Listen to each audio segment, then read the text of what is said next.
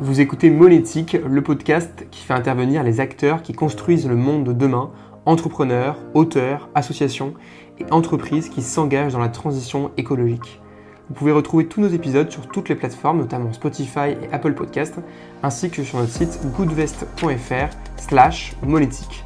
Chez Goodvest, on propose une solution d'épargne écologique alignée sur l'accord de Paris pour vous donner un nouveau levier d'action dans votre engagement pour l'environnement.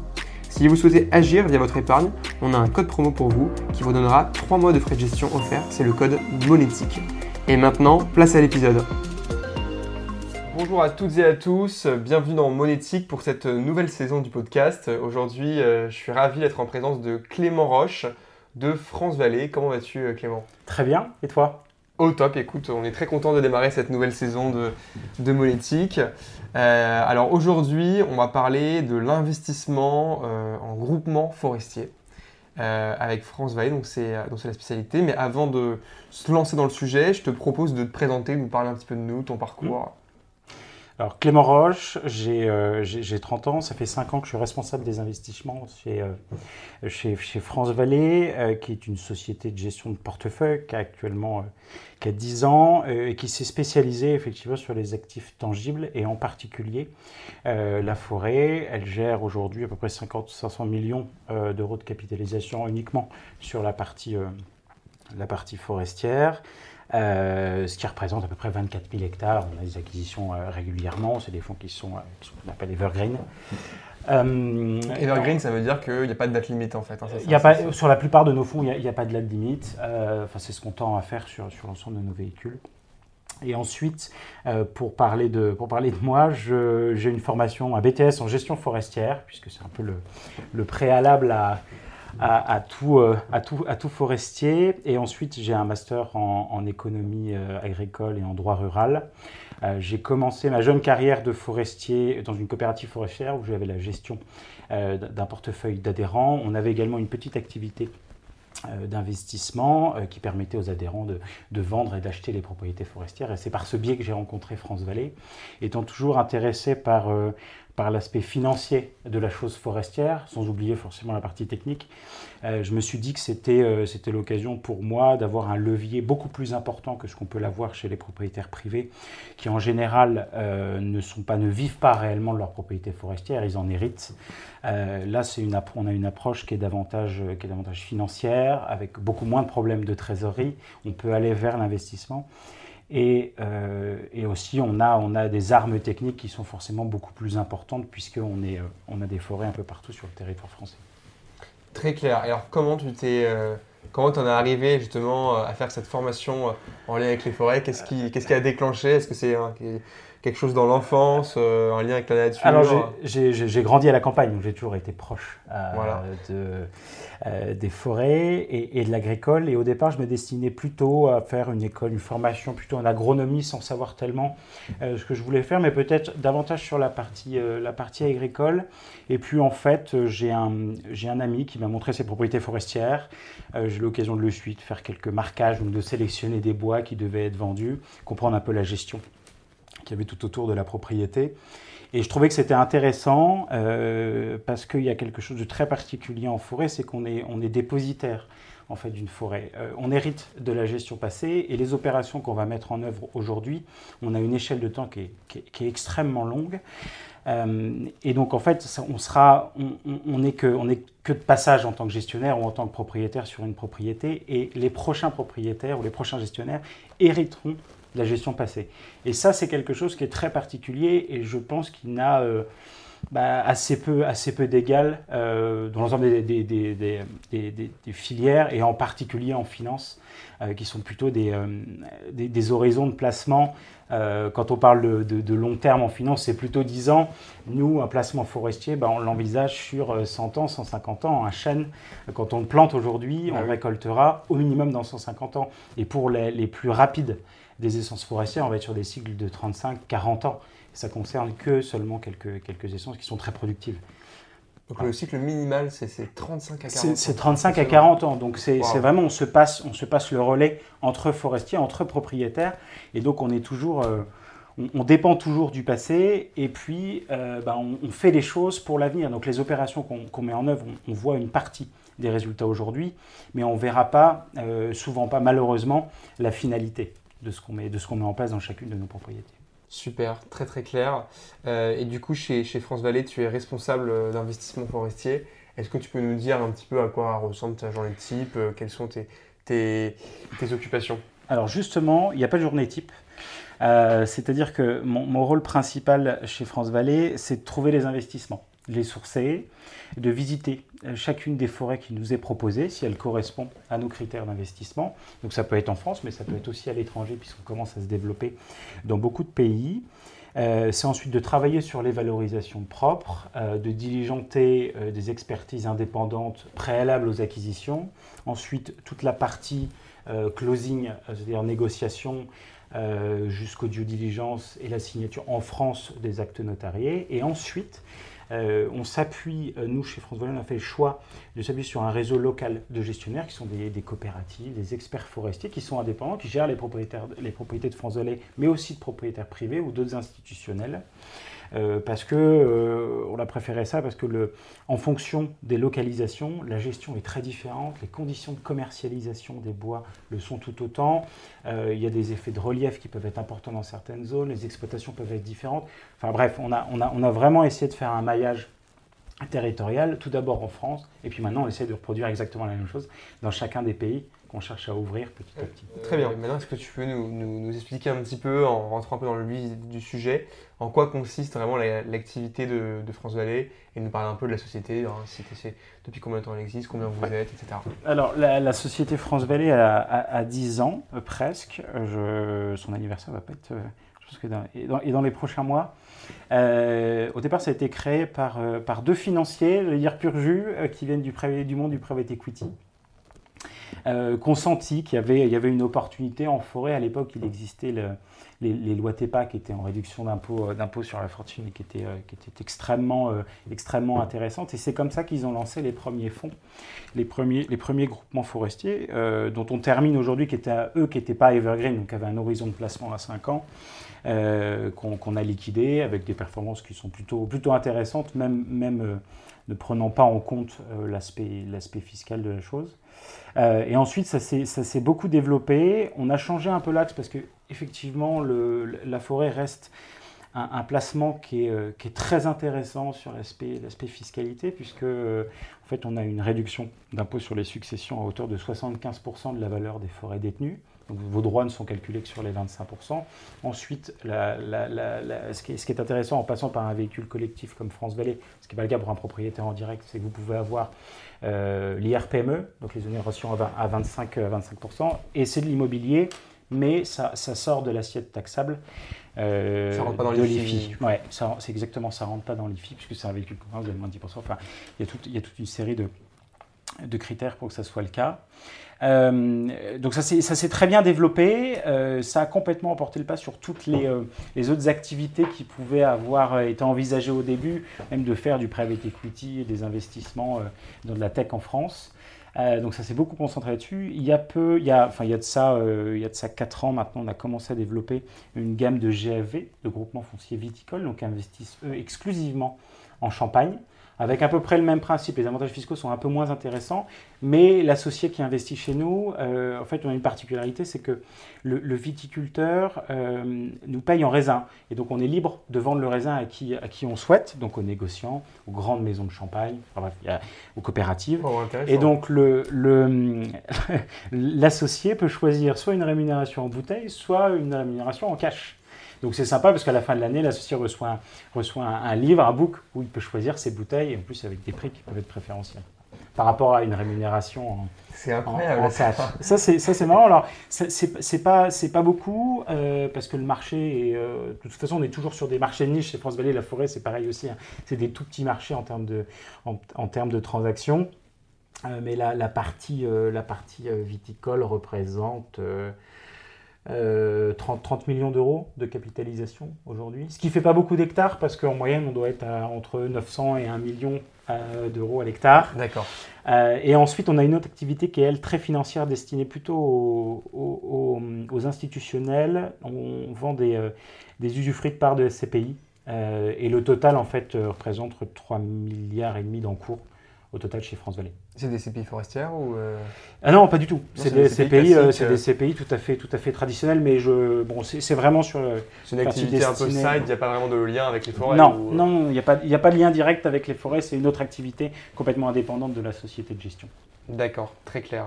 Très intéressant sur euh, la partie viticole. Je savais pas du tout que, que ça se faisait. Et à partir, à partir de combien on peut investir euh, dans, des groupements forestiers euh, ou bien dans, ces activités viticoles Alors, dans les, dans les groupements forestiers, en fait, ça dépend ce que vous voulez faire, mais globalement, on essaie d'avoir un produit qui est, euh, ultra, accessible. Donc, à partir de 1000 euros, on peut commencer à investir dans chacun des groupements.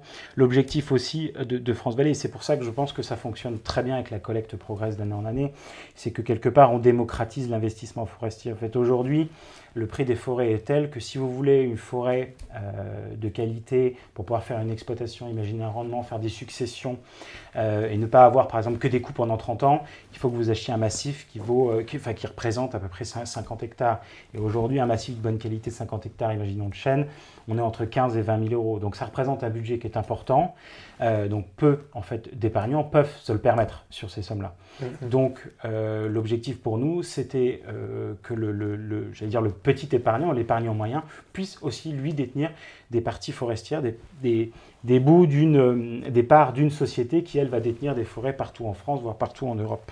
Alors que tout seul, il n'aurait pas eu l'occasion de pouvoir acheter euh, un massif qui, a, un rendement intrinsèque et qui est intéressant en termes de gestion et en termes de transmission de patrimoine. Très bien, je, comprends bien euh, comment, l'activité s'organise. Euh, est-ce que tu peux nous parler maintenant un petit peu des conséquences du réchauffement climatique sur les forêts? Alors, ce qu'il faut comprendre, c'est que euh, nous, forestiers, euh, on est un des premiers secteurs d'activité à être touchés par le réchauffement climatique. Et encore plus que l'agricole, par exemple. Parce que, comme je le disais, on est sur un temps qui est extrêmement long. Donc, les essences que je les essences d'arbres, les types d'arbres, est-ce que c'est du chêne, du douglas, du pin, que je choisis aujourd'hui, est-ce qu'ils seront est-ce que, ces essences seront adaptées dans 50 ans? Donc en fait, nous on voit aujourd'hui les conséquences avec des dépérissements qui arrivent dans certaines forêts. Vous avez peut-être entendu parler des scolites qui sont arrivés, qui ont ravagé les forêts d'épicéa de l'Est. On n'est pas tout à fait sûr, mais globalement on peut quand même imputer ça au réchauffement climatique. Il y a eu des erreurs de fait dans la gestion par le passé, on, y reviendra. Mais mais, globalement, euh, euh, on, voit tous les jours les conséquences du réchauffement climatique. Quand on fait des reboisements, c'est de plus en plus difficile. Il faut souvent revenir deux années après pour remettre une densité de plan parce qu'il y a des températures qui sont extrêmement chaudes. Euh, la problématique, nous en forêt, c'est pas tellement la hausse des températures en tant que telle, c'est surtout la répartition des pluies qui devient de plus en plus épisodique. Et quand les végétaux en ont vraiment besoin, c'est-à-dire du printemps jusqu'à jusqu'à l'automne, la, saison de végétation, donc la saison de pousse, eh ben, c'est pendant ces périodes malheureusement qu'on a le moins d'eau en ce moment. Et ça a tendance à réduire petit à petit à la faveur du réchauffement climatique. Et ça, c'est un, vrai problème parce que on, va fragiliser les essences forestières qui sont en place aujourd'hui. Donc ça veut dire qu'elles ont, ont moins de défense pour lutter contre les pathogènes, ce sont des champignons, des insectes, par exemple comme les scolites. Euh, et, petit à petit, on réduit aussi la croissance de, notre, de, nos forêts, et on réduit le volume, et on réduit aussi la captation de carbone. Donc pas, mal, pas mal de, de, de conséquences du, du, réchauffement climatique. Euh, et on en, voit, on en voit réellement les stigmates aujourd'hui. Et dans nos modalités de gestion, je reviens, ça me permet de faire un parallèle avec, mon parcours que j'expliquais, c'est que pendant mes études, finalement, ça fait pas si longtemps que ça, que je suis sorti de l'école, hein, ça fait 7 ou 8 ans, euh, j'en ai très peu entendu parler en termes de, en termes de gestion forestière appliquée. Euh, c'est-à-dire qu'on parlait très peu du réchauffement climatique, des essences, parce qu'on n'avait pas encore vu euh, les vraies conséquences du réchauffement climatique. Et en l'espace de deux ou trois ans, tout s'est accéléré. On a connu des dépérissements sur les épicéas dans, dans, le quart nord-est de la France, qui sont ensuite répandus jusqu'au centre de la France. Pour l'instant, on a une poche plutôt préservée dans le massif central et puis, et puis dans, le, enfin, dans la partie euh, plutôt sud-sud-ouest avec le Tarn. Mais, euh, mais, il est possible qu'un jour ça touche ces zones-là aussi. Euh, on a connu des dépérissements de chênes euh, qui est une sous-espèce de, de, chêne qui est la plus courante, en particulier dans la Nièvre et en région centre, puisque c'est une essence, une sous-essence, une sous-espèce de chêne qui a absolument besoin d'avoir un apport hydrique important, une humidité atmosphérique. Euh, donc on a connu, et dans les forêts publiques et dans les forêts, euh, dans les, dans les forêts privées, hein, des, dépérissements assez massifs de ces essences. Donc oui, on voit aujourd'hui les conséquences du réchauffement climatique. Un agriculteur peut changer sa culture l'année suivante si elle n'a pas fonctionné. Nous, malheureusement, bah, on est sur une échelle de temps qui est, qui est extrêmement longue et donc qui nécessite à ce qu'on prenne vraiment les devants quand on, quand, on, quand on, met en place une opération de gestion. Alors il y a quand même des techniques pour essayer de limiter les conséquences du réchauffement climatique. On aura l'occasion d'en parler quand on parlera de la gestion fine de chacun, de chacun des massifs. Est-ce que tu peux nous, maintenant qu'on a parlé un peu des conséquences du réchauffement climatique, on parle un peu de l'impact au contraire mm. et de projets, est-ce que tu peux nous donner quelques exemples de, de projets France Vallée et de leur impact euh, également si, si, si tu l'as en tête? Alors après, les, les, projets, c'est propre, on va parler plutôt de gestion forestière, propre à chacun, à chacun des massifs. Euh, en fait, on est en train d'étudier par exemple un massif d'une surface, euh, c'est en cours d'acquisition, on est en phase notariale, mais une surface de, de 1000 hectares, euh, d'un peu plus de 1000 hectares dans le nord-est de la France, qui est extrêmement rare en termes de, en termes d'opportunités d'investissement, parce qu'il y, y, a très peu de forêts qui se vendent par an qui, font, qui, qui ont une taille supérieure à 500 hectares. Aujourd'hui, c'est une propriété avec énormément de hêtres. on sait qu'aujourd'hui, il est, relativement en bonne santé, mais on sait que dans les 10, 15, 20 ans à venir, on va commencer à connaître des dépérissements dus au réchauffement climatique. Et c'est là où devient intéressant le fait d'investir dans un véhicule collectif, c'est qu'on a des capacités d'investissement et forcément une trésorerie par rapport à un privé euh, qui est énorme. Donc on va pouvoir faire l'herboisement, anticiper euh, le fait que, on le sait, que dans 10, 15, 20 ou 30 ans, je ne peux même pas vous donner l'échelle de temps, on aura l'essence dominante euh, du massif, c'est-à-dire le hêtre, qui va certainement connaître des problèmes de dépérissement. Alors en général, le hêtre, ce n'est pas massif. Tous les hêtres ne, ne, rougissent pas et ne meurent pas en l'espace d'un mois. Ça met un peu de temps, donc on a le temps de faire les récoltes et de prévoir les plans de reboisement. Mais ça, ça doit s'envisager dès maintenant. Et au moment où on achète une forêt, même dans la valorisation, on doit tenir compte des risques propres euh, à chacune des essences, à chacune des localités particulières, euh, au contexte météorologique ça, aujourd'hui, ça devient, vraiment la clé. Le premier, le premier critère d'investissement de France Vallée, c'est ça. C'est est-ce que euh, les terrains que j'achète, si on parle simplement du fond, je ne parle même pas de la forêt qui est au-dessus du fond, euh, est-ce que ma station, c'est-à-dire que l'ensemble de mon climat et de mon sol, puisque les deux sont forcément liés pour la croissance forestière, est-ce que ça va me permettre de faire une sylviculture à terme de qualité? Très bien. Alors, une forêt peut être euh, labellisée Greenfield. Et eh oui. Qui, je le rappelle, est le label, euh, le label financier euh, créé par le ministère de la Transition écologique il y a quelques années et qui s'applique aux fonds d'investissement, bien sûr, mais aussi aux forêts. Alors, comment est-ce que ça fonctionne Alors, quoi de. C'est une vraie question, hein, puisque mais en même temps, quand on y réfléchit, qu'est-ce qui ne peut être plus vert que de détenir de la forêt si elle est bien gérée? Euh, j'entends. Donc ça faisait sens qu'effectivement on accède au, label Greenfield, mais ça ne suffisait pas. Il fallait qu'effectivement on puisse prouver qu'on avait une gestion, une gestion durable euh, de, chacun de nos massifs. Alors elle se fait via des certifications. Euh, PEFC plutôt en France, on réfléchit quand même à, à faire certifier certaines forêts en FSC en France, et puis un mix PEFC, FSC qui sont des labels de commercialisation sur d'autres pays européens. Ensuite, euh, pour montrer qu'on avait une action euh, positive, on réalise chaque année un indice de carbone forestier qu'on a développé. C'est-à-dire qu'on regarde euh, quel impact a notre gestion forestière quand on coupe des arbres, quand on les vend, sur le bilan carbone de la propriété. Parce qu'en fait, dans une forêt, on a un stockage dans le sol, on a un stockage dans les bois qui, qui sont en croissance, mais on a aussi un stockage après dans les matériaux bois et avec les effets de substitution, c'est-à-dire que quand j'utilise euh, du bois, euh, ben, c'est moins émetteur pour, produire exactement le même produit. Prenons, l'exemple d'une poutre ou d'une charpente. Euh, produire en bois, ça séquestre du carbone et ça demande beaucoup moins d'énergie à la production que de faire la même chose avec du ciment ou de l'acier. donc c'est tout ça qui va nous permettre de dégager un bilan chaque année, de voir quel impact on a, nous, notre gestion a sur le bilan carbone de chacune de nos forêts. Alors il est positif, euh, tous les ans. Mais c'est pas pour ça qu'on fait de la compensation carbone. Très bien. Euh, est-ce que tu peux nous parler un petit peu des ambitions de France Vallée pour revenir sur France Vallée pour les prochaines années, les principaux défis que vous avez? Alors, le principal défi, je vais revenir au réchauffement climatique, c'est effectivement de se pencher sur, euh, très franchement sur la question. On ne la découvre pas, hein. elle, est, très, elle, est, très prégnante depuis, depuis très longtemps chez France Vallée. Donc, c'est améliorer en permanence notre, notre connaissance euh, et, les mesures qu'on peut mettre en œuvre pour éviter justement les conséquences du réchauffement climatique. Alors euh, en forêt, ce qu'il faut comprendre, c'est qu'il y a beaucoup de choses qui se font de façon empirique. On a beau avoir beaucoup d'études nous disant qu'on sera à plus de degrés. Bon, euh, on ne sait jamais ce que demain, enfin, si, on aura, si on aura une bonne météo demain, si l'été sera sec ou pas. Donc forcément, on doit s'adapter en permanence. Donc ça, je dirais que c'est le premier, le, premier, le premier facteur. Ensuite, c'est de continuer à travailler sur une charte de, gestion euh, durable qui est, très complexe. Euh, ça veut dire qu'on va mettre en place des, indices de biodiversité potentielle dans chacune de nos propriétés. C'est un audit très particulier qui ne va pas s'attacher du tout à la partie valorisation, même à la partie technique, voir quel est le volume, les diamètres, ça, ça, a très peu d'importance sur, sur, la partie biodiversité. C'est plutôt un audit qui nous permet de juger au moment de l'acquisition quelle est la capacité d'accueil de la biodiversité de chacune des parcelles de la forêt, donc chacune des parties de la forêt. Est-ce que j'ai beaucoup de bois mort à l'hectare? Parce qu'on sait que le bois mort, quand il est sur pied avec un bon diamètre, bah, il va accueillir beaucoup d'oiseaux, beaucoup d'insectes.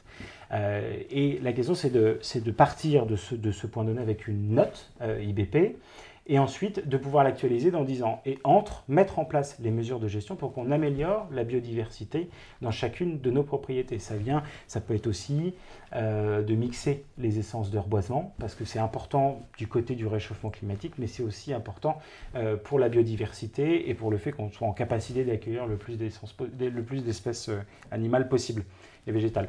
Il y, a, beaucoup de, paramètres à mettre en œuvre, et puis ensuite, notre objectif euh, à, moyen terme, c'est de continuer notre développement sur l'Europe. Aujourd'hui, on a investi euh, en Finlande, en Roumanie.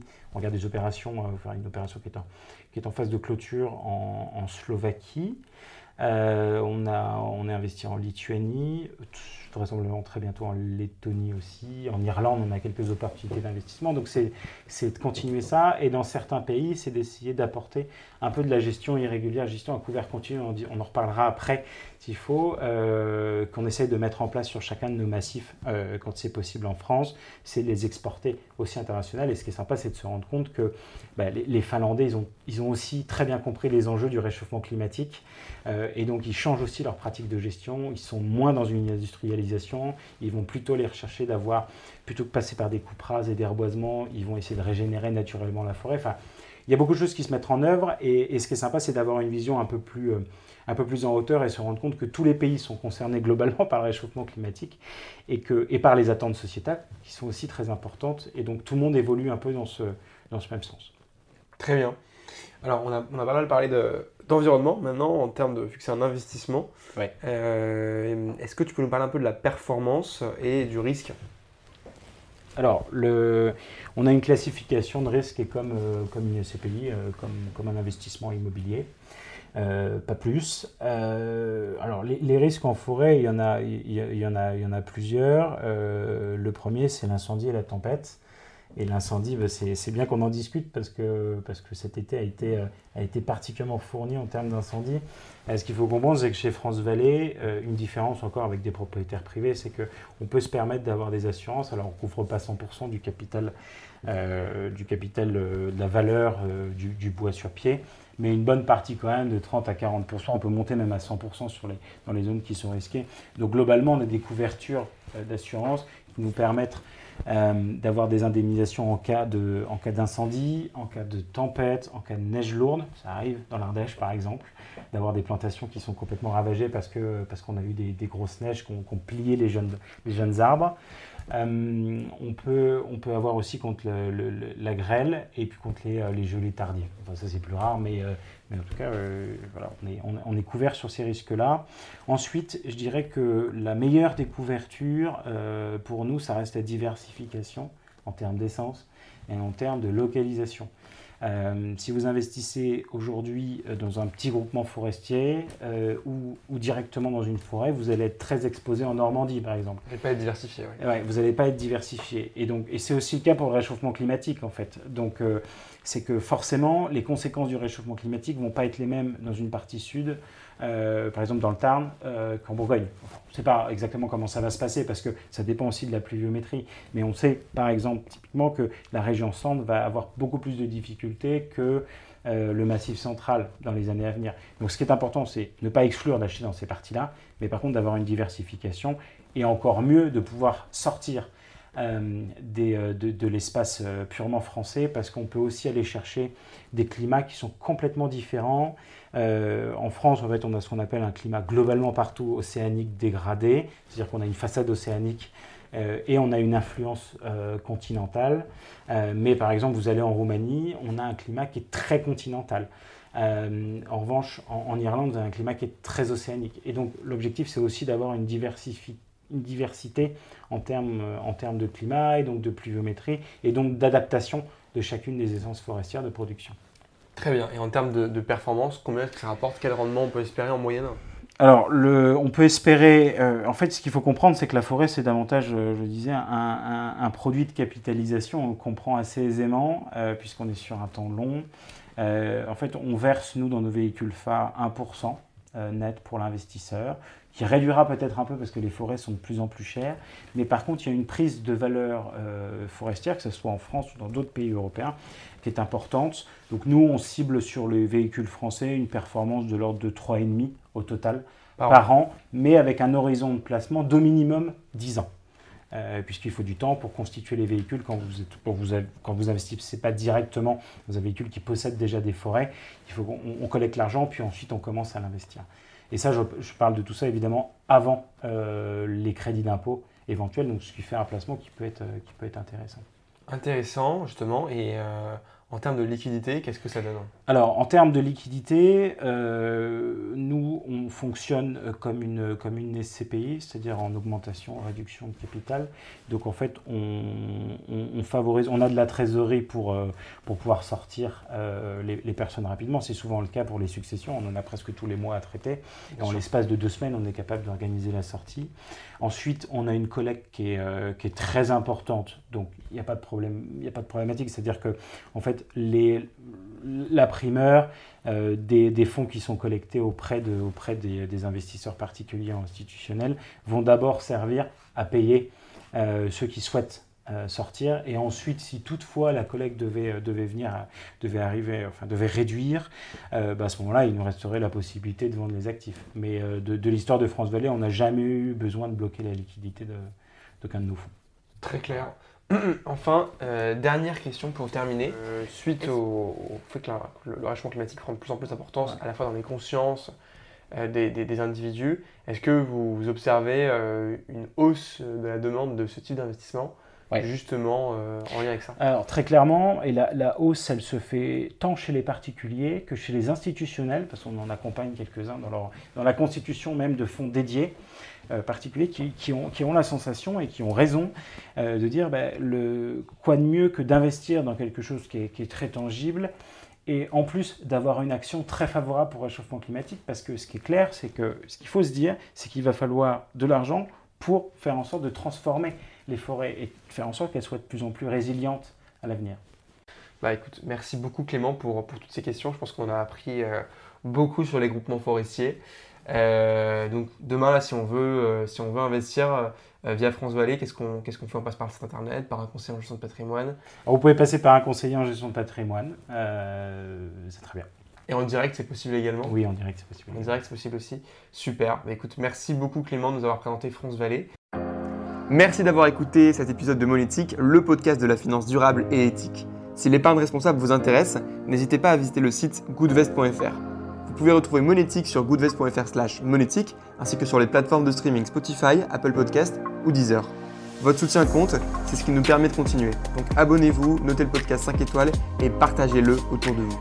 Enfin, ce podcast doit être collaboratif, alors envoyez-moi vos idées de sujets et d'invités à monétique.goodvest.fr. A bientôt sur Monétique.